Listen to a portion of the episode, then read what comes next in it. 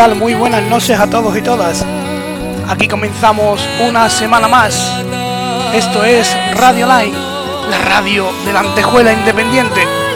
Alejandro Carmona quien nos habla y este programa, El Templo de las Ánimas.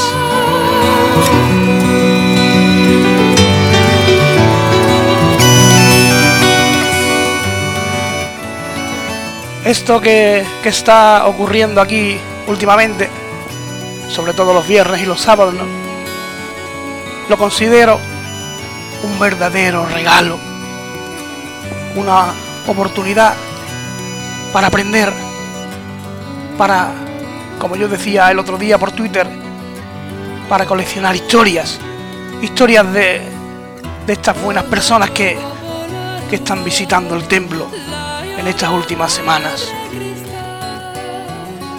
Este, este es el mayor tesoro que podemos conseguir desde aquí, desde este pequeño estudio que ya tenemos en penumbra,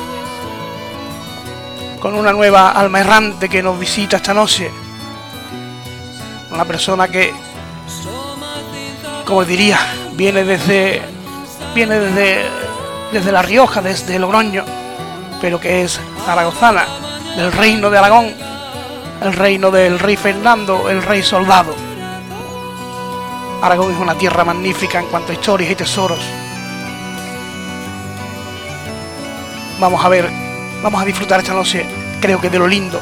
Creo que es una persona muy especial, por lo que he hablado con ella estos días. Y nos va a hacer disfrutar, seguro que de lo lindo. Vamos con ella. Mara Isa Poderoso. Mar, buenas noches. Buenas noches, Alejandro. ¿Qué tal? ¿Qué tal Un gusto estar aquí. Encantado de tenerte por aquí. Eh, Sí. Oye, Mar, yo decía que venías de La Rioja, pero en realidad eres de Zaragoza, ¿verdad? Sí, sí, así es. Llevo 26 años, casi 27 ya en Logroño, pero bueno, soy zaragozana de nacimiento y me siento pues parte de estas dos tierras que, que llevo en el corazón. Yo leía por ahí hace poco, ¿no? Que, que tú te consideras una aragonesa de pro, ¿no? Claro, eh, donde uno nace al final y pasa sus primeros años, pues marca su forma de ser, su forma de ver la vida. Yo, yo amo Aragón, pero es verdad que también llevo muchos años en La Rioja y han sido años también tremendamente felices y años en los que, bueno, pues he desarrollado mi vida profesional y personal y bueno, pues como siempre digo, tengo el corazón un poco partido. Mar, tú eres profesora de historia, de geografía, de filosofía, además de escritora, ¿no? Pues sí, eh, a día de hoy, sí, perdona. Si me dejo algo atrás me lo dices, ¿no? No, no, no, perfecto, sí. A día de hoy, pues bueno, compagino estas dos actividades que me encantan. Eh, yo no podría vivir sin la una y sin la otra en este momento. Mm, Siempre me, me he sentido profesora de vocación y la verdad es que me levanto todos los días muy feliz de ir a ver a mis alumnos, pero también disfruto enormemente de la escritura, que es algo más íntimo, más, eh, digamos, privado, pero, pero que complementan muy bien. Y si, si colocamos en una balanza, en un lado ponemos eh, dar clases y en otro escribir, ¿para dónde se inclina? Pues yo creo que está equilibrada la balanza, porque además son dos cosas muy complementarias que hago en momentos distintos y como te digo, hay una parte de mí que, que me fascina, ¿no? El, el- escribir y el crear historias, pero la parte más, eh, más docente para mí también es fundamental contar a mis alumnos todas esas historias, ¿no? Al final es la palabra lo que yo creo que de alguna manera es lo que une las dos, las dos profesiones y las dos vocaciones, ¿no? Contar, contar y transmitir y emocionar. Eh, para escribir una novela, como ahora, ahora hablaremos de las tuyas, ¿no?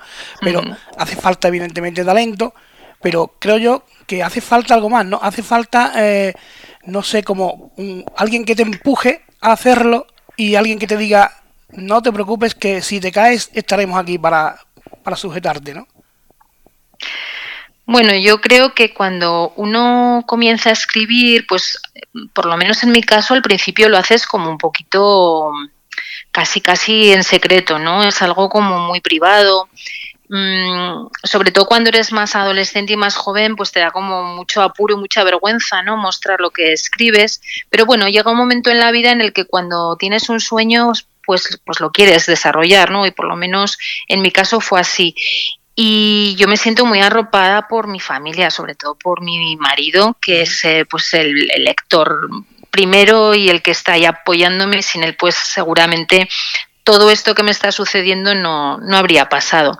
Y bueno, pues luego gente que te quiere y que, que te va animando, ¿no? Y la gente que va leyendo. Pero bueno, sí, yo me siento muy afortunada porque la gente cercana a mí pues me apoya constantemente. Eh, comienzas a publicar mm, relativamente tarde, ¿no? ¿O nunca, nunca es tarde? Nunca es tarde y además esto, mira, eh, yo siempre mm, me gusta decir que que para mí eh, ha llegado cuando tenía que llegar. Yo creo que en la vida las cosas llegan en su momento. Yo llevaba escribiendo pues toda mi vida. Yo creo que desde casi casi antes de, saber escribir literalmente yo ya escribía, contaba historias. Pero bueno, las cosas llevan un proceso. Yo eh, bueno pues pasé muchos años dedicada en cuerpo y alma también a, a labores de dirección en el colegio, eh, tuve dos hijos, em, todo tiene fases, ¿no? Y cuando llegó el momento de publicar, pues bueno, era un momento óptimo en mi vida por muchas razones, un momento en el que yo decidí que quería dar ese paso que, que quizá estaba de alguna manera conteniendo, pues porque al final publicar te da miedo, es decir, tú te abres, muestras y eso es algo algo pues que te cuesta, ¿no? Pero a mí me gusta que, la gente que me rodea, incluso mis alumnos o mis hijos, vean que los sueños mm, se pueden alcanzar en cualquier momento, que nunca es tarde. Y además, bueno, hay, hay escritores pues muy famosos como Camilleri o Lemaitre que han publicado pues cuando eran ya, o Dona León mismo, que han publicado ya de mayores, y eso lleva una ventaja, y es que has vivido mucho, tienes los pies en la tierra, y también yo creo que de alguna manera tus novelas llevan pues ese sabor, ¿no? A, a tiempo vivido. Cuando, cuando publicas tu novela, la primera, y la recibes en papel, ¿qué sientes? Es que ese es un momento único. Mm, bueno, es, es, algo como que un sueño que tú tenías ahí latente y que de alguna manera pues no te atrevías casi ni a verbalizar, pues, pues llega a tus manos, ¿no? Yo amo los libros y bueno, yo creo que todos los que escribimos nos encanta leer, ¿no? Incluso el tacto del papel, el olor al libro, ese olor a librería, ¿no? Y, ver que un libro eh, realmente lleva tu nombre en esa portada y, es todo eso que tú has trabajado, pues es algo único realmente y fascinante. Hmm. Eh, pero, eh, ¿y por, e, en ese momento dabas miedo todavía?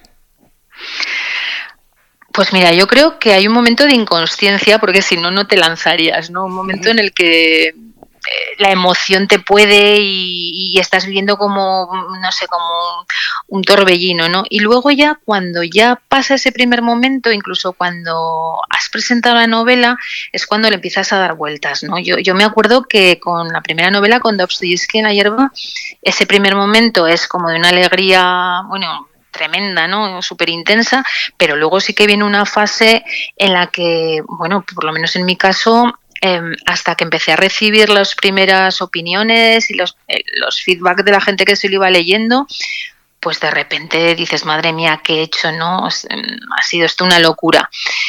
Pero bueno, al final yo creo que compensa tremendamente porque si no te atreves, nunca, nunca al final logras aquello que deseas, ¿no? Hay que ser valiente, yo creo, y, y, dar un paso adelante siempre. Yo creo que eso en este momento de mi vida es una de las lecciones que creo que, que estoy viviendo y que quiero, me gustaría transmitir ¿no? a la gente que se atreva, que se atreva a hacer las cosas porque, porque si no, no avanzas. Lo que yo digo muchas veces aquí, ¿no? Entusiasmo.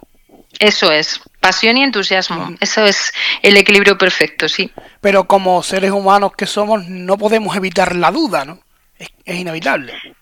Claro, es normal que tú dudes de ti mismo y además es bueno, ¿no? La duda también al final te hace intentar mejorar y de alguna manera no conformarte, porque eso es lo que nos hace avanzar. Pero bueno, em, es, un equilibrio, o sea, estás como en una, eh, como haciendo equilibrios en, pues eso, en la cuerda floja y, hay momentos en los que estás pues muy convencido de que las cosas van estupendamente, tienes días en los que pues a lo mejor no, no sabes muy bien o no recibes de los lectores opiniones y dices, madre mía, no les estará gustando, ¿no?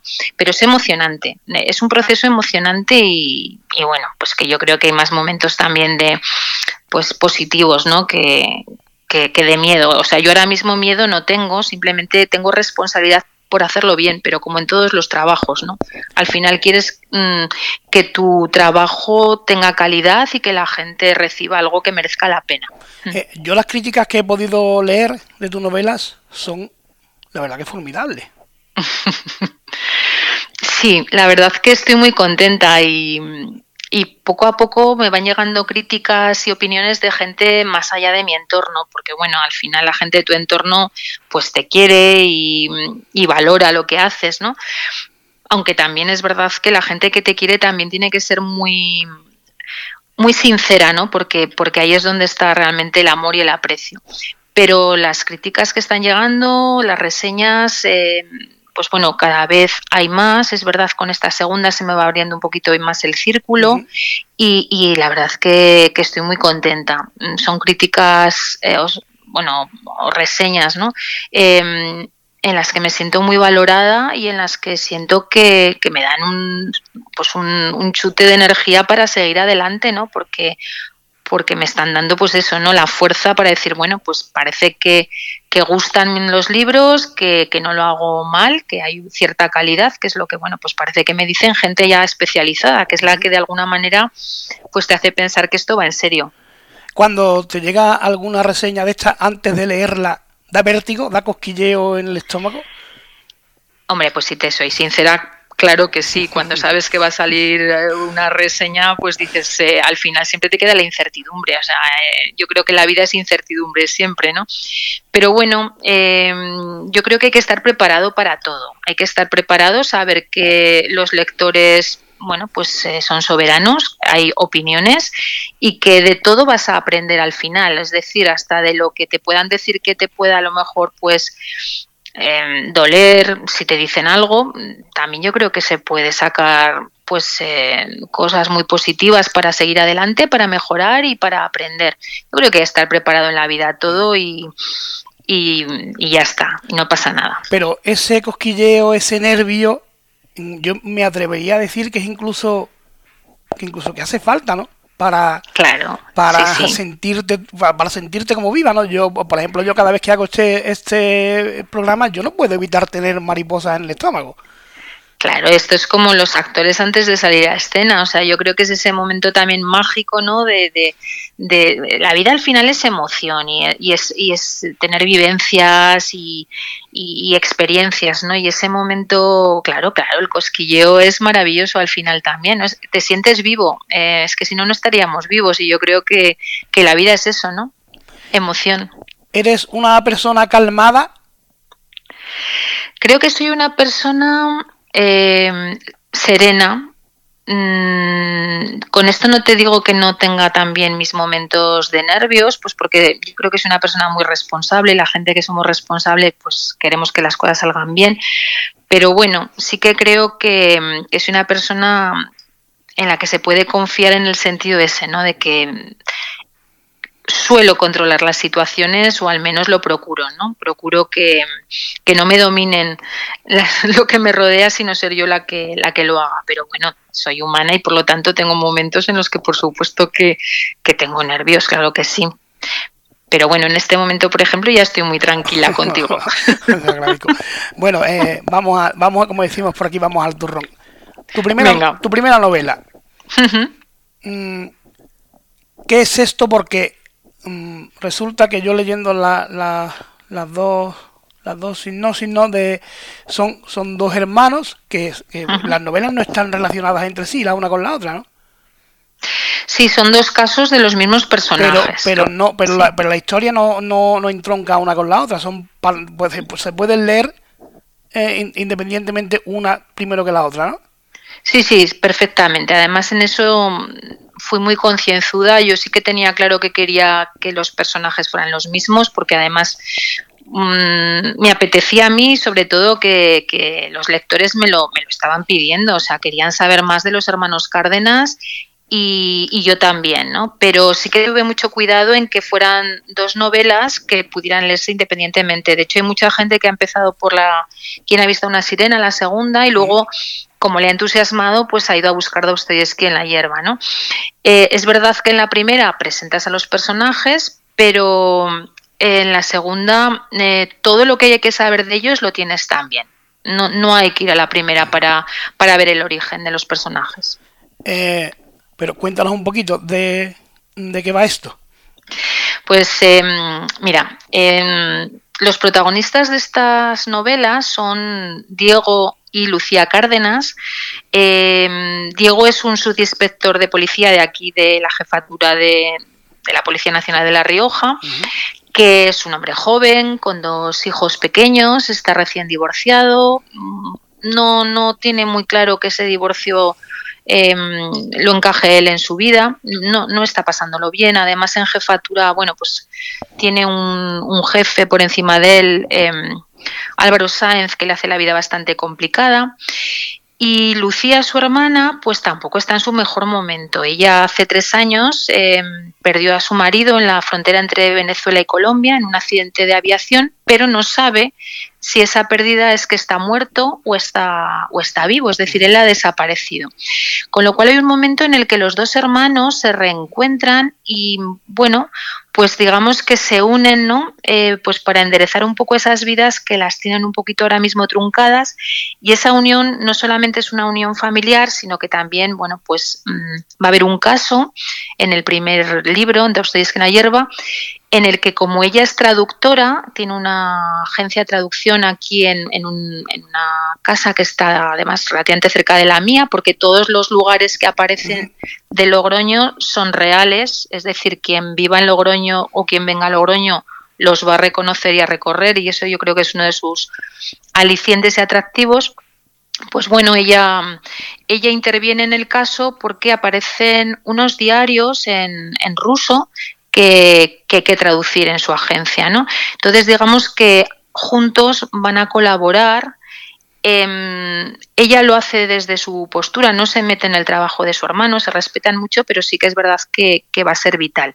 Y en el segundo caso, pues va a pasar algo parecido. En este caso, em, aparece una pareja de ancianos muerta en una casa también, que también es reconocible, y aparentemente ves un caso de violencia de género, pero pronto Diego, que es un hombre intuitivo, se dará cuenta de que bueno, pues que, puede haber algo más, sobre todo cuando en una segunda inspección de la casa encuentra unas cartas ocultas en un tocador, unas cartas dirigidas a la esposa por un em, anticuario parisino en las que se van desvelando algunas cuestiones que no puedo contar, evidentemente pero que van a dar un giro. ¿no?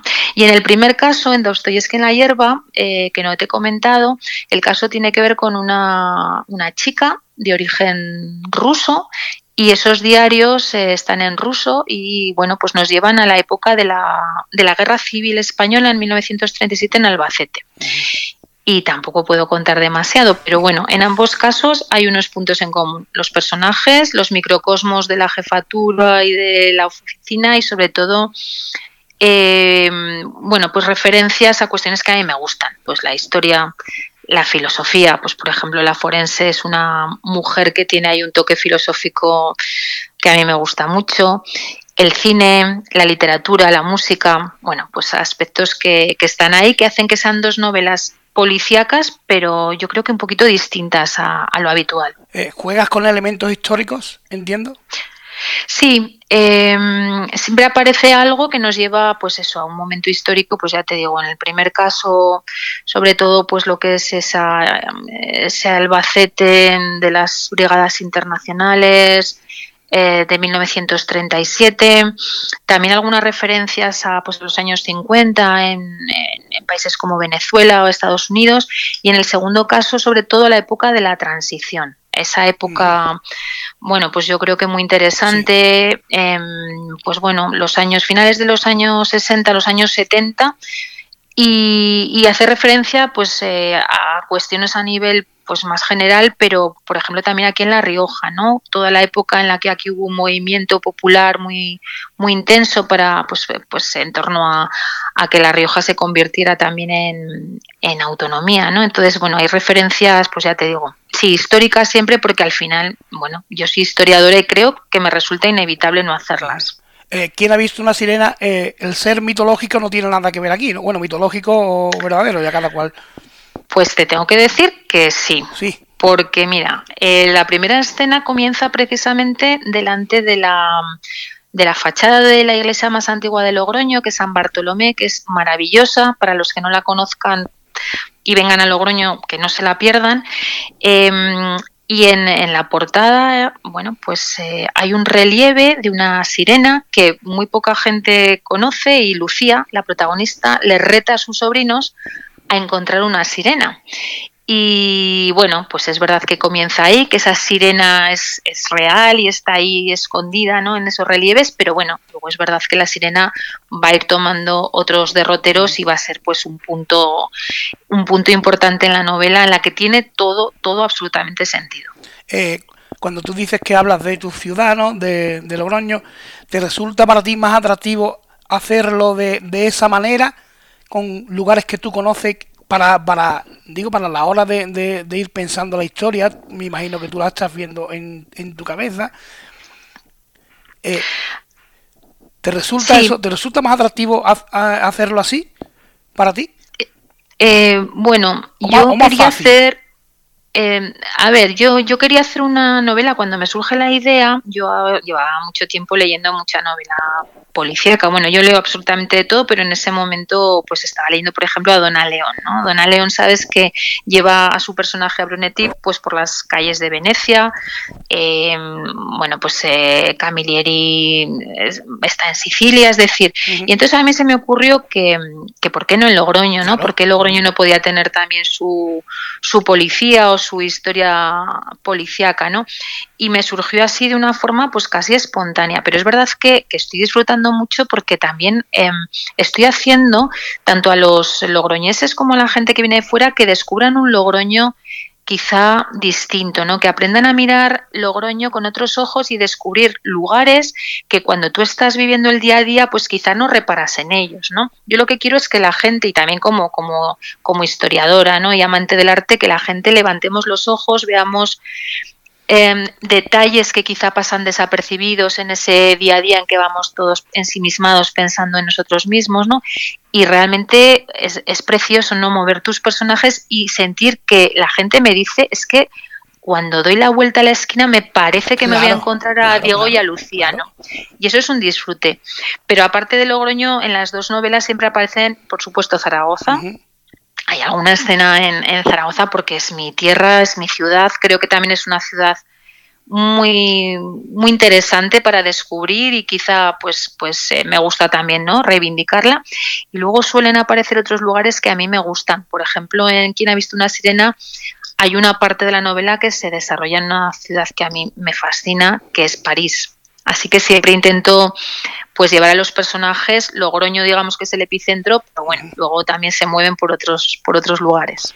Eh, tengo entendido también que llegaste a hablar con policías, con médicos forenses, ¿no? Eso es como, de alguna manera, como para hacerlo lo más rigurosamente posible, ¿no? De cómo se lleva, imagino, cómo se lleva una investigación, cómo, cómo se, cómo, cómo se, digamos, cómo se trabaja con un, con un cadáver, ¿no? Para tener para tener eso bien atado, ¿no? Para, para que lo que cuentes de alguna forma sea verídico. Sí, en la primera, si te soy sincera, te diré que, que, como no tenía, bueno, no tenía un objetivo concreto ni pensaba que, que quizá la pudiera publicar, pues bueno, fue eh, creatividad pura y dura, aunque yo siempre intento documentarme, mm, me gusta ser rigurosa en todo y me gusta que tenga calidad, ¿no? Eh, pero bueno, fue otro tipo de documentación y, más sencilla, ¿no? Pero ya en la segunda, cuando me di cuenta que esto iba en serio y que, y que podía, bueno, pues eh, llegar a más gente, mm, una de las, eh, de las eh, propuestas que me hice fue, pues eso, introducir más rigor en cuanto a la práctica investigación policial y todo lo que es luego la parte forense. Y bueno, pues ha sido apasionante porque ya no es simplemente una información a través de libros o internet, sino con expertos. Ese tú a tú, esas conversaciones enriquecedoras y la verdad que que tengo una policía, una inspectora que es un poco la, mi asesora más cotidiana, pero eh, bueno, pues eh, me han abierto las puertas de, la jefatura y bueno, pues ahora mismo tengo pendiente otra entrevista con otra inspectora distinta para el tercer caso y claro, eso te da una seguridad a la hora de escribir tremenda. Pero fue muy curioso porque cuando llegué ya con esta segunda y, y habían leído ellos la primera, me dijeron que, era bastante rigurosa, a pesar de que yo no había hablado en ese momento con ellos y que incluso las descripciones que hago de la jefatura, que yo la había visto desde fuera, pues coinciden bastante con la realidad. Y luego respecto a, todo lo que es la práctica forense, pues he tenido la suerte de contactar con un forense que además es una persona encantadora, que vive en Madrid, que está súper disponible siempre. Y bueno, pues la verdad es que nos lo pasamos muy bien porque yo le hago preguntas que, que él además eh, siempre tarda unos días en contestar porque él también se documenta, claro, porque yo le hago preguntas a veces, pues, a ver, eh, al final no deja de haber licencias literarias y tú te imaginas cuestiones pues que no es el día a día tampoco, ¿no? Pero, pero sí, el rigor a mí me parece importante en todo en la vida que cuando lo lea cualquier persona, aunque sea absolutamente profana en estos em, aspectos, pues tenga la sensación de que, de que, es verosímil y que si lo lee un experto, pues eh, no vea que es un fraude, sino que vea que es algo que realmente es un buen trabajo, aparte de la parte imaginativa, claro. ¿Y cómo es acercarte a un, a un policía la primera vez y decirle, quiero escribir una novela policíaca?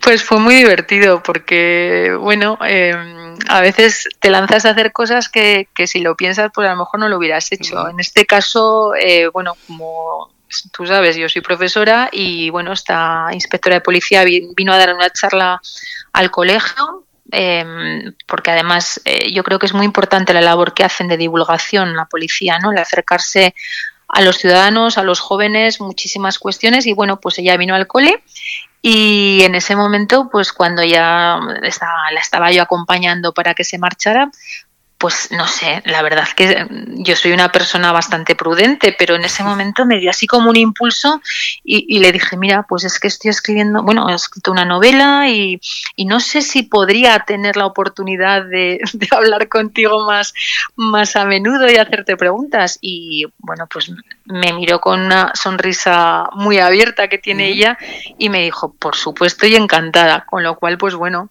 fue una sorpresa eh, por una parte y por otra un placer, porque claro, eh, aprendo, aprendo muchísimo. Yo soy una persona muy curiosa, eh, no era algo que yo hubiera, bueno, pues profundizado, no me había tocado, pero desde luego es, es apasionante, claro, claro, claro.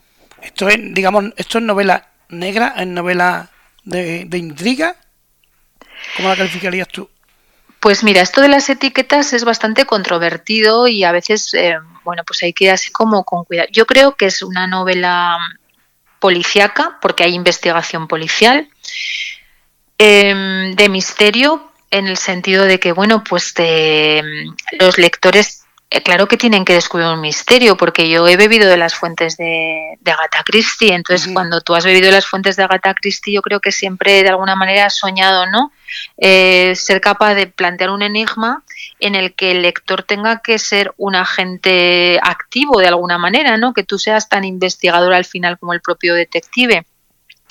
Y bueno, novela negra, pues en cuanto a que sí que es verdad, pues que muestra la realidad, o sea, al final, claro que muestra la realidad, muestra ciertas miserias y entonces, bueno, pues desde esa perspectiva te diría que puede tener connotaciones de todo. Pero es verdad que me han dicho, bueno, también algunos me hablan de thriller, pues por, por, porque al final es una trama ¿no? que te arrastra de trepidante, pero me han dicho cosas muy bonitas, porque me han dicho que es una novela negra ilustrada, me dijo un, crítico, un entendido, y ilustrada no en el sentido de que tenga dibujos, evidentemente, sino porque aprendías mucho, ¿no? Porque había muchos aspectos em, que la hacían diferente, culturales, ¿no? Que te hacían degustarla y, y también me han dicho que es una novela negra bonita, fíjate, que al final, aunque hay hay maldad, hay mucha maldad y claro que hay crimen, pero mm, que la gente se queda al final como con una sensación de qué a gusto está en la novela y qué buen sabor de boca me ha dejado. Entonces, bueno, me parece que es muy, muy interesante que te digan esto, ¿no? Es como que te dan un punto de diferencia con respecto a otras novelas, ¿no? Que se están escribiendo ahora. Eh, ¿Tú cómo creas a tus personajes? ¿En base a qué? Pues, eh, a ver, Diego y Lucía surgieron como un flash, porque es verdad que, las, yo, yo, comienzo las novelas porque me viene como un fogonazo, una idea, y, a partir de ahí yo comienzo a tirar del hilo. ¿Así? ¿Ah, sí, sí, sí. Eh, además, en los dos casos. ¿eh? En el primer caso me vino el fogonazo de, bueno, pues aquí en Logroño hay unas fiestas en septiembre, que son las fiestas de San Mateo, en donde uno de los eventos más eh, emblemáticos son los, los fuegos artificiales, ¿no? Yo creo que todos los logroñeses vamos allí a ver esos fuegos artificiales, al Parque de la Ribera, al Parque del Ebro, y cuando se encienden las luces después del ataque final, pues eh, es un momento que a mí me gusta, me gusta especialmente. A mí se me ocurrió que en ese momento, ¿no? En que parece que todos estamos como despertando, ¿no? De ese letargo de haber estado ahí mirando embobados los fuegos, pues aparecía un cadáver que era encontrado por unos niños, ¿no? Entonces me, pareció una idea, pues muy muy interesante y ahí es donde dije de fuego, de, fuego artificial tuve un cadáver, bien. Sí, sí, sí, sí. Además, bueno, o sea, es una escena muy potente, ¿eh? porque el cadáver aparece con una máscara de, de lobo de cuento infantil y con unas ropas de prostituta y una nota al lado de su cuerpo escrita en cirílico. Eh, bueno, por eso se llama Dostoyevsky en la hierba, claro.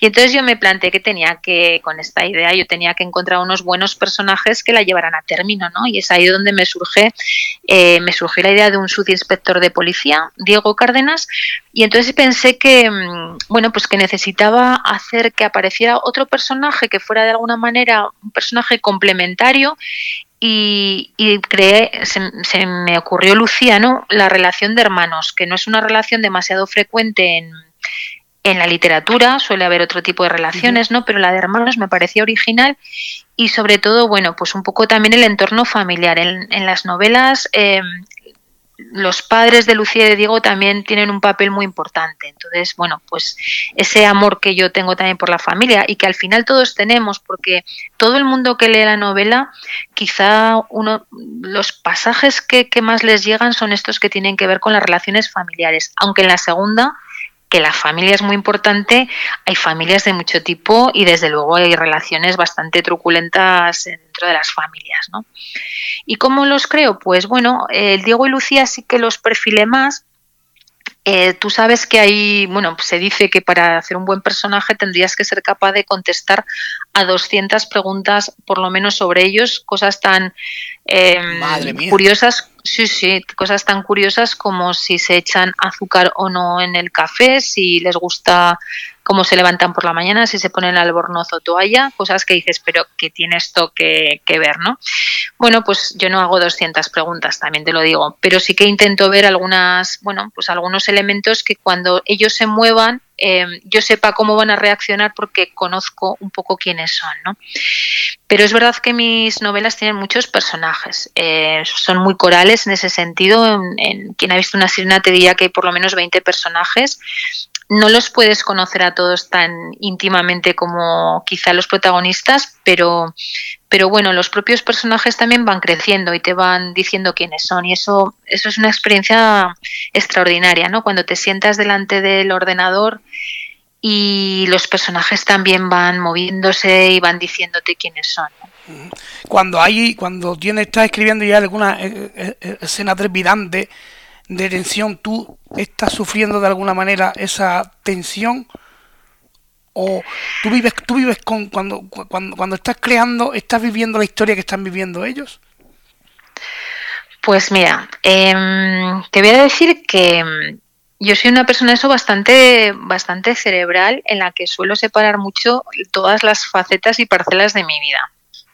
Es verdad que cuando estás escribiendo, pues estás eh, muy metida en la historia, pero yo me meto de lleno cuando me pongo delante del ordenador. Ese es un momento mágico. Es decir, yo me siento en mi escritorio, abro el ordenador, lo enciendo y ese es el momento en el que mi cabeza comienza de alguna manera a bullir y a fluir y yo soy una persona que tengo mucha facilidad para concentrarme y ese es un momento muy especial, ¿no? En el que, que sí estoy metida, pero no creo que no sufro porque mm, creo que también sé muy bien separar, ¿no? Que, que yo en ese momento soy quien controla y que, y que lo que hago es disfrutar, te lo digo sencillamente, ¿no?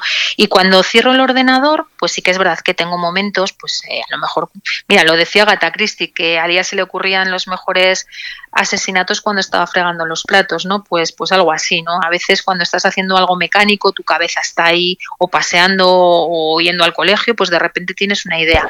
Pero en general yo los dejo dormir a los personajes, no, no estoy constantemente con ellos y así pues los cojo luego con más ganas, ¿no? Cuando eh, me siento a escribir. Entiendo que entonces tú nunca has tenido que salir corriendo de, de algún lugar para ponerte a escribir, ¿no? Eh, no, em, además controlo bastante bien lo que escribo porque yo no, no suelo utilizar ni cuadernos donde escribo ideas, ni posits, ni me hago ningún... No, em, yo lo tengo en la cabeza. Em, sí que es verdad que corrijo o, releo bastante para que todo encaje, porque además son novelas en las que, si has leído las reseñas, uno de los puntos que sí que se valora es que todo cobra sentido y que todo encaja. Pero a día de hoy, la verdad que, que en ese sentido mm, me gusta llevarlo en mi cabeza y controlarlo desde ahí. No, no, no, no llevo ahí una libreta y de repente tengo una idea. No, em, tengo la idea, la mantengo en la cabeza y cuando llego al ordenador suele estar ahí. Eh, ¿Tú sabes ya cómo va a acabar antes de, de, comenzar a escribir o eso es algo que lo vas viviendo conforme, conforme lo estás haciendo? Mm, hombre, desde el principio del todo te diría que no, porque la historia tiene que tomar cuerpo, pero bueno, muy muy al principio sí que es verdad que, ya te digo, tengo claro cómo empieza y más o menos cómo termina, porque, a ver, en la vida tienes que saber a dónde vas y en la literatura también, ¿no? Si no supiera hacia dónde voy, pues probablemente me perdería y sería algo bastante más... Em, complicado ¿no? de, de, armar. ¿no? Al final una novela tiene que tener una buena estructura, una estructura sólida, que sepas bueno, pues hacia dónde te diriges. ¿no? Sí, o sea, el principio y el final más o menos los tengo claros, aunque es verdad que el final... Em, hasta que no llegas realmente a él, pues bueno, hay muchos matices y muchos aspectos que, que no has perfilado, evidentemente, que te van surgiendo, pero la gran idea, digamos de alguna manera, esa idea que te guía sí que la tengo. ¿Se te ha, se te ha ocurrido alguna vez un, un personaje que, que, que, que, tú sabes que, no, que o piensas que no va a morir y se te ha ocurrido matarlo? Pues mira, mmm, claro, no, eh, quiero decir, los voy matando sobre la marcha. en unos más que en otros. En la segunda novela, bueno, pues sí que hay bueno, unos cuantos, pues, eh, por, por, porque tiene que ser así, ¿no? Pero casi te diría que desde el principio sabía que estaban destinados a ello, ¿no? Lo, lo, ves pasar por ahí, eh, pues este lo voy a quitar de en medio, ¿no?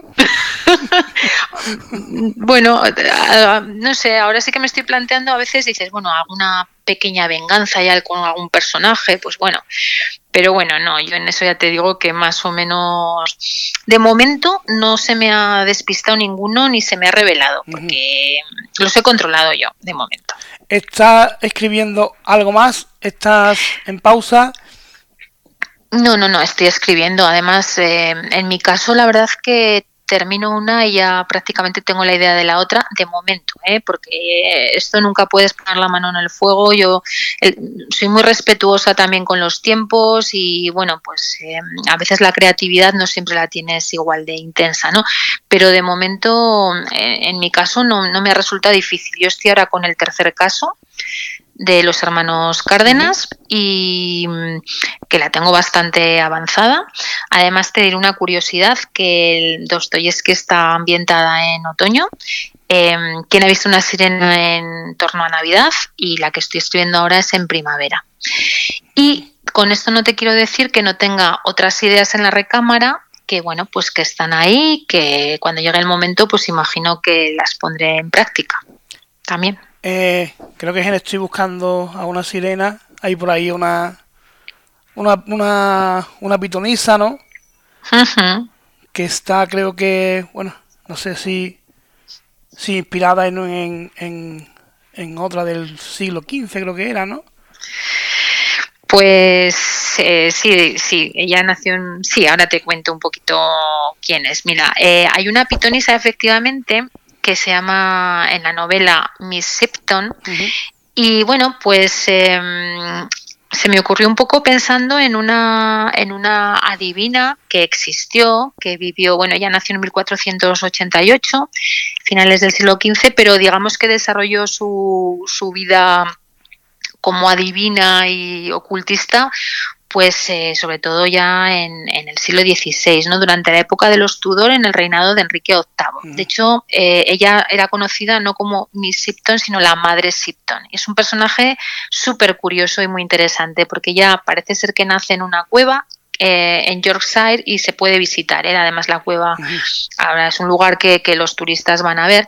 Entonces, esta mujer pues comenzó a hacer profecías eh, que se iban cumpliendo. Por ejemplo, ella parece ser que, profetizó que, el rey se iba a separar de la Iglesia católica y fundar una nueva religión. Y efectivamente esto, esto se cumple con, con Enrique VIII cuando se quiso divorciar de Catalina de Aragón, la hija de los reyes católicos. Para casarse con Ana Bolena, pues bueno, como no le daban el divorcio, pues él se separa y, y fundó la iglesia anglicana, ¿no? Y esta señora lo profetizó. También profetizó profetizó la muerte de Eduardo VI, el hijo de Enrique VIII, eh, y luego cuestiones que pasaron muchos años más tarde, también parece ser que en esos, eh, pues como profecías en verso que había que interpretar, pues se interpretó como que ella había avisado del gran incendio de Londres, por ejemplo, de 1666, que bueno, que sabes que dejó Londres prácticamente destruido, por eso sí, casi no quedan casas de la época de los Tudor, ¿no? Y lo más curioso es que también parece ser que ha profetizado algunas cuestiones mucho más cercanas a nosotros, pues em, relativas a las guerras mundiales, y ahora mismo se está diciendo por ahí que hay una profecía que a ver a ti que como te suena, ¿no? Que dice algo así de los hombres amarillos se unirán al granoso y todo el mundo está diciendo esto no tendrá que ver algo de geopolítica que tenga que ver con China, Rusia y todo lo que está pasando. claro. o sea, pero esto es un poco como como Nostradamus también, ¿no? Mm. Entonces metes ahí un, un elemento en la novela esotérico, ¿no? ¿Te gusta, te gusta meter ahí algo más más propio del misterio, ¿no? Pues mira, eh, no fue conscientemente, pero me he dado cuenta que en las dos novelas hay dos personajes que tienen como ciertos, mm, bueno, mm, o mm, en la primera una, un personaje que, que era una venezolana que, que, también, bueno, pues tiene ciertas capacidad de ver cosas, ¿no? Que es un personaje súper bonito además y que gusta muchísimo, pero bueno, apareció así como de una forma espontánea, no, no me lo había planteado y surgió por sí mismo eh, en este caso. Y en la segunda, pues bueno, sí, aquí hay una pitonisa de la cual no te puedo decir nada más, solo que se llama Miss Sipton y hasta aquí puedo leer. Pero bueno, sí que hay un guiño ahí a, este mundo un poco más de desconocido, ¿no? Que, también al final, pues bueno, que, que, también le da un puntito de interés, claro. Eh, cuando estás escribiendo, te vas del mundo, o eres, o eres, entre comillas, eres consciente de lo que te pasa alrededor, o tú eres de las que me pongo delante del ordenador y yo no sé ni no me acuerdo ni, de quién soy. Mm, no, la verdad es que me concentro, pero Intento además, bueno, a mí me gusta escribir en silencio, eso sí, mira, no tengo ninguna manía especial, la verdad que, bueno, pues sí, puedo escribir casi en cualquier sitio, aunque me gusta más estar pues delante de mi escritorio, pues porque al final lo que te es habitual también te resulta más cómodo, pero bueno, estoy bastante conectado a la realidad. Me gustaría quizá a lo mejor poder evadirme más y dedicarle más tiempo, pero bueno, a día de hoy mi vida pues hay que compaginarla con otras cuestiones, como es mi profesión, como es mi vida familiar, entonces bueno, pues ese rato intento que sea intenso, estoy concentrada, pero sigo siendo consciente de, de, todo lo que me rodea. No sé si para bien o para mal, pero, pero es así. De todas formas, mira, como curiosidad decirte que esta segunda novela, por circunstancias, pues me tocó eh, terminarla pues eh, detrás casi de, de un colchón en un sofá, pues mientras mi marido y mis hijos pintaban unas paredes. O sea que fíjate, a veces no uno es capaz de, de, escribir casi en cualquier sitio, ¿no? Y eso, bueno, eso yo creo que es, es la magia de la escritura, ¿no? Eh, como profesora de historia, no voy, yo, no voy a, dejar pasar la oportunidad. Tú hablabas antes de, de, los años de la, de la Guerra Civil Española, ¿no? eso se cuenta cuando tú, tú das clases de, historia contemporánea. Quiere decir que esto lo das, lo, lo, das en el colegio, en el instituto, donde estés, ¿no? Eh, esto se cuenta, a lo que yo, a la, pregunta en cuestión, ¿esto se puede contar de una manera sin ser partidista? Porque yo he visto muchas historias y bueno, y te hablan de, por ejemplo, de los reyes católicos, de, de los masones, lo que tú quieras. Y bueno, y te, la, historia tiran de un rastro, ¿no? y te van contando eh, en base a, a, los, a los documentos que hay, los acontecimientos más o menos como, como ocurrieron. Pero yo he visto documentales de la guerra civil y cada uno tira para el bando que más le conviene. No he visto a nadie contarlo sin, sin tirar, sin, sin una tendencia política, digámoslo así. Bueno, eh, los profesores yo creo que en este caso tenemos que ser objetivos, lo más objetivos posibles, mostrar los hechos, no entrar en valoraciones eh, y más con adolescentes. Quiero decir que a un adolescente le tienes que dar, pues eso, ¿no? La juicio crítico, claro, evidentemente, eh, que sea que lea, que lea, que contraste. Pero bueno, nosotros como profesores, evidentemente no podemos tomar nunca partido ni en, ni en el tema de la guerra civil ni en ningún otro. Es verdad que hay cuestiones en el momento que hay algo que, que conculca los derechos humanos, pues evidentemente eh, tú como profesor también tienes que mostrar ¿no? a los alumnos que bueno pues que hay, hay, aspectos que no que no son admisibles no y que, y que, y que es así no pero pero bueno eh, nosotros tenemos pues eso no que mantenernos ahí como profesores que es lo que somos mostrar y que luego los alumnos sobre todo alumnos ya de 16 17 años pues ellos que saquen también sus propias conclusiones a partir de los documentos históricos, que es lo que hace un historiador al final, ¿no? Nosotros eh, es lo que tenemos que hacer en cualquier asignatura, tanto en filosofía como en historia, ¿no? Y, bueno, pues eh, ahí está nuestro papel. No siempre es fácil, porque al final todos somos personas, ¿no? Con una, un bagaje personal. Claro, claro, claro. Pero, pero hay que ser profesionales y yo creo que un punto de la profesionalidad es ese, claro, por supuesto. No, eh, digamos no, no entrar demasiado, aunque, aunque tengas una idea, intentar no no volcarla, no volcar, no, no volcar tu explicación hacia una idea, bueno, después te puedes encontrar con el, con el padre del niño de turno que te dice, oye, que le has dicho a mi hijo, ¿no? Sí, pero bueno, es que yo creo, a ver, que, que el profesor de historia es eso, ¿no? Un transmisor de conocimientos. Eh, tú tienes que utilizar fuentes, fuentes diversas, eh, sea el momento histórico que sea. Es decir, es que además yo creo que eso es precisamente lo que hace que tú seas riguroso también, lo que te decía antes, ¿no? Nosotros no tenemos que dar ningún speech de ningún tipo, ¿no? Mm, adoctrinador. Es que eso es otra cosa, ¿no? Entonces, bueno, la verdad que si eres profesional y y, conoces la historia y la muestras y eres capaz de captar a los alumnos, ¿no? Pues eh, normalmente no, no tienes ningún problema. Vamos, yo personalmente nunca he tenido ninguno, ¿no? Todo lo contrario. Eh, tú me, contabas el otro día que, que, la mujer jugó un papel muy importante en la revolución en Francia, ¿no? Sí, eh, es que además, mira, eso sí que, ahí sí que soy más, em, bueno, no sé si beligerante, pero sí que es algo que reivindico. Em, el papel de la mujer en la historia ha quedado generalmente bastante bastante diluido, si no escondido. Entonces, incluso es verdad que en los libros de texto, cuando aparece, aparece casi como algo, un anexo, ¿no? Una parte en la que la historia de las mujeres, pero no dentro de lo que es la propia historia, ¿no? Entonces, bueno, pues es verdad que hay momentos, bueno, en todos los momentos históricos eh, podemos descubrir el papel de la mujer mucho más activo de lo que a priori se muestra, ¿no? O aparece en los libros de historia, pero es que precisamente em, en la Revolución Francesa, en todo lo que es la Revolución Francesa, el papel de la mujer fue fundamental. Y, a mí me parece muy interesante. De hecho, em, te diría que eh, muchos acontecimientos fueron liderados por las mujeres, claramente, ¿no? Entonces, bueno, pues mira, desde ese 5 de octubre de 1789 en el que eh, las mujeres de París se levantan, pues muy iracundas, ¿no? Porque no hay pan en París y, y, los precios están muy altos y saben que en Versalles los graneros están atestados de harina y deciden, entre otras muchas cosas por ese motivo y por otras también, ¿no?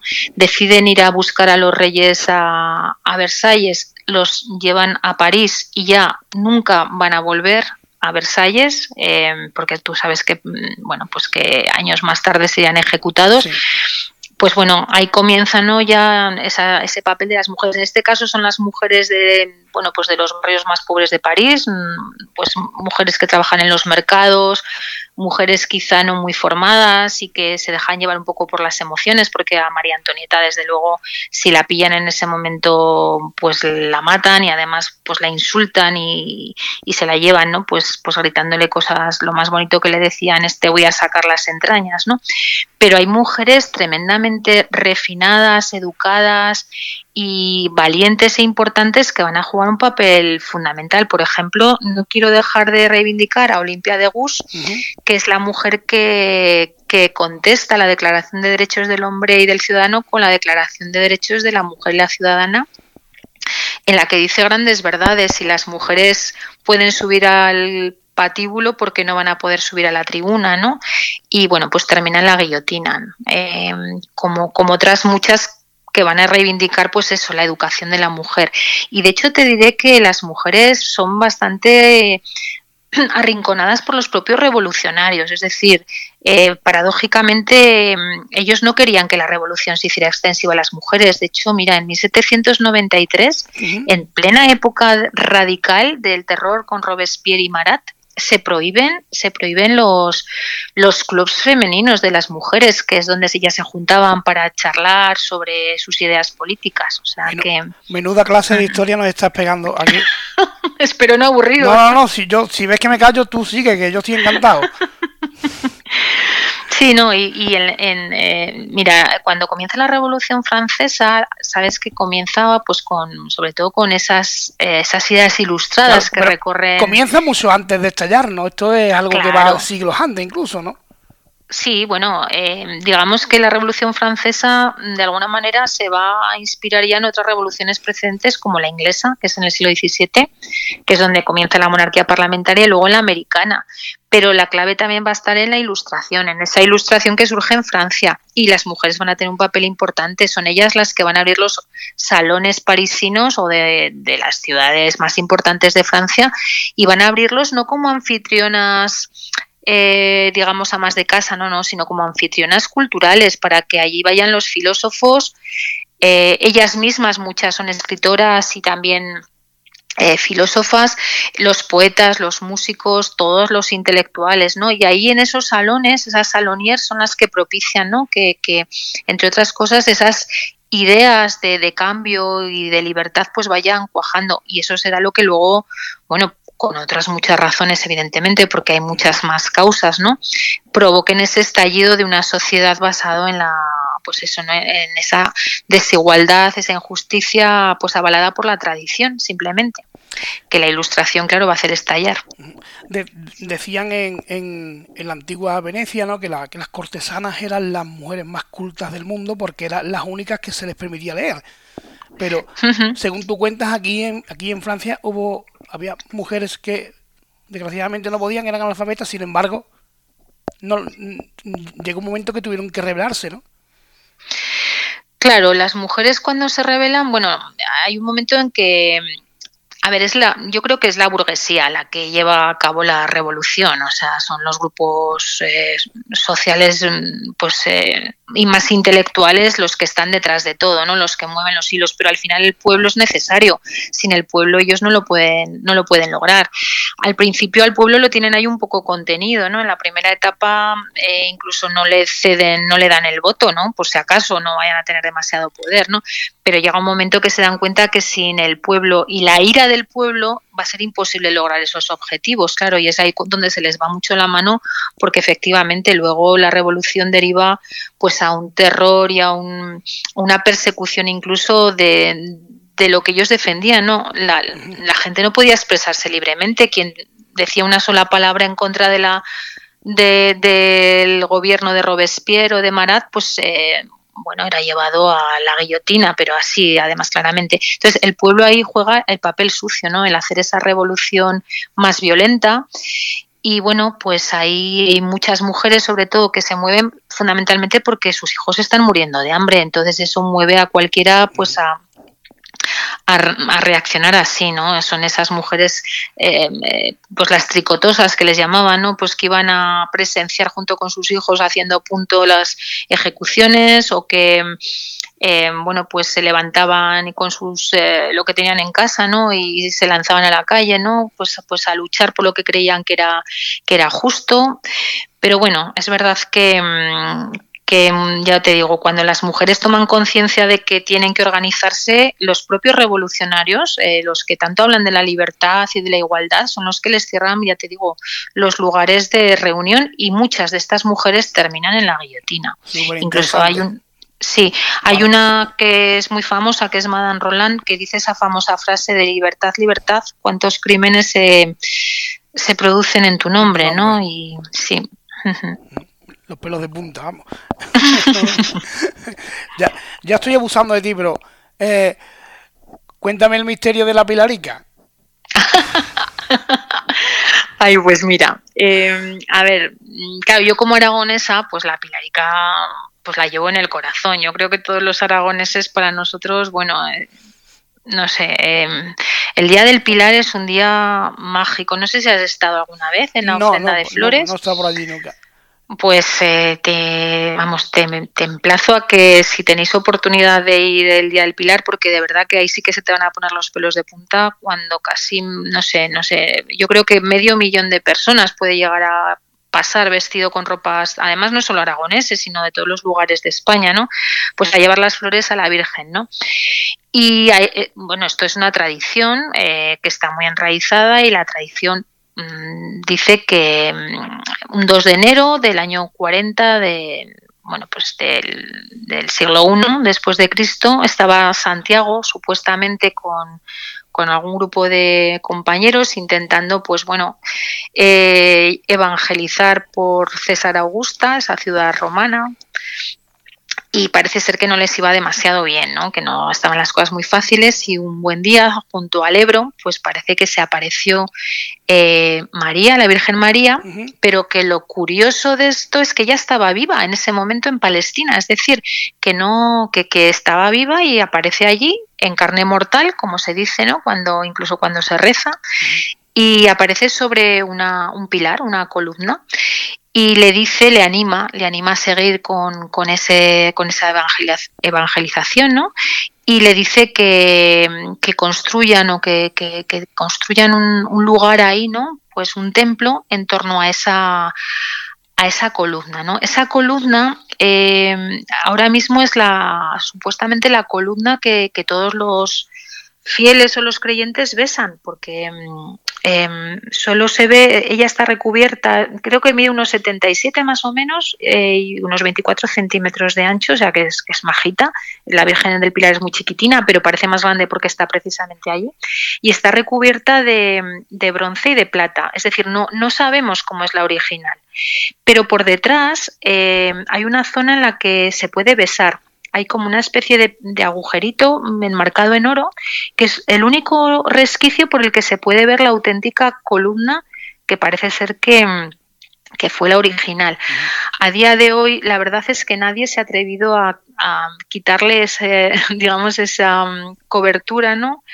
Y, no sabemos, no se han hecho estudios sobre, eh, no se ha datado realmente la, columna, pero bueno, es una tradición, yo creo que la fe en ese sentido, pues bueno, eh, va más allá de la razón y, y esta es un poco la historia, ¿no? De, esa aparición mariana estando viva en Palestina la Virgen.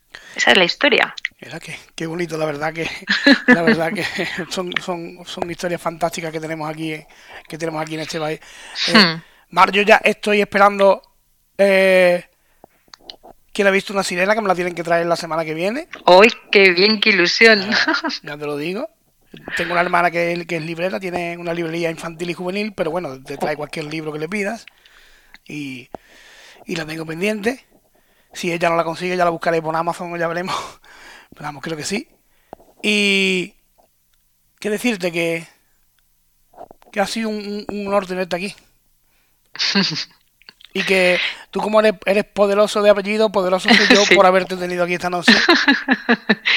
Para mí ha sido un placer, la verdad es que mm, bueno, se ha pasado como un suspiro y he estado súper a gusto, muchas gracias, porque es muy importante que, pues eso, ¿no? Que, que, te sientas como, como estar en casa realmente y que, bueno, Alejandro, cuando podamos, te, me encantará si, si tienes ese libro ahí, podértelo firmar personalmente y, y charlar personalmente. Será un honor para mí. Además, y a Logroño, que te vi, que te vi en, una, en una foto, en un vídeo, creo que estabas en unas vides. sí. Eso es un privilegio, por Dios. Sí, a mí es uno de los paisajes que más, más me gustan y más me emocionan. Y aquí en La Rioja, desde luego, tenemos unos paisajes espléndidos. Así que. y un buen vino, claro. más cosas que el vino. Yo creo que yo allí, allí creo yo que duraría poco. Con la que gusta el vino, creo yo que duraría poco allí. En cuestión cuestión de un mes, todo lo más. aquí, aquí se bebe y se come muy ah, bien, así que sí, sí, sí, sí, sí. Que infinitas gracias, Mar. Un, abrazo, un abrazo enorme, enorme, enorme, enorme y que he disfrutado, nos has pegado una clase aquí de historia, de literatura magnífica y que, que solo que, que gracias, de verdad, por haber estado aquí con nosotros esta noche. Nada, gracias a ti por invitarme. Para mí ha sido un placer, un honor y la verdad que me ha hecho muchísima ilusión y, bueno, pues nada, que espero que, eh, hayan disfrutado todos los oyentes, tanto como, como por lo menos lo he hecho yo estando contigo. Así que un, un besazo muy fuerte. Un beso y un abrazo, Mar. Buenas noches. Buenas noches.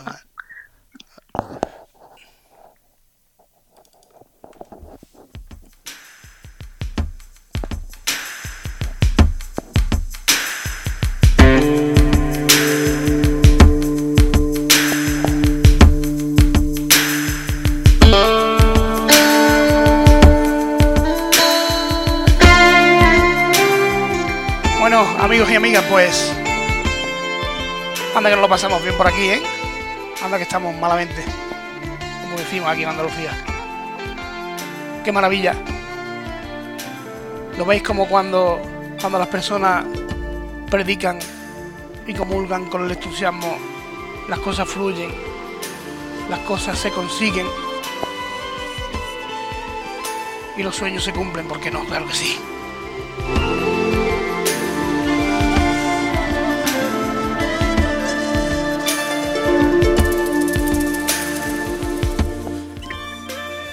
Qué deciros? Pues la verdad con el corazón en la mano. Me siento un total privilegiado con tener aquí personas como esta, que aparte de, de su formación, preparación, por supuesto, la amabilidad, me atrevería a decir que la ternura, eh, la predisposición a atenderte y las ganas de enseñar Este es el mayor tesoro que tenemos. Y conviene, conviene de verdad que conviene que se nos meta bien en la cabeza y que nunca nos olvidemos de dónde venimos y qué somos. Para crecer como personas, solo hay, solo hay que, solo hay que intentar aprender, aprender, aprender y aprender y disfrutar de la vida. Y como yo disfruto con esto, pues espero que vosotros y vosotras lo hagáis también. Pero esto seguirá, seguirá la semana que viene, seguro, y la otra, y la otra, y aquí estaremos hasta que hasta que nos aburramos ya. Así que nada, que un abrazo enorme. Nos vemos pronto. Hasta otra. ¡Fuerza!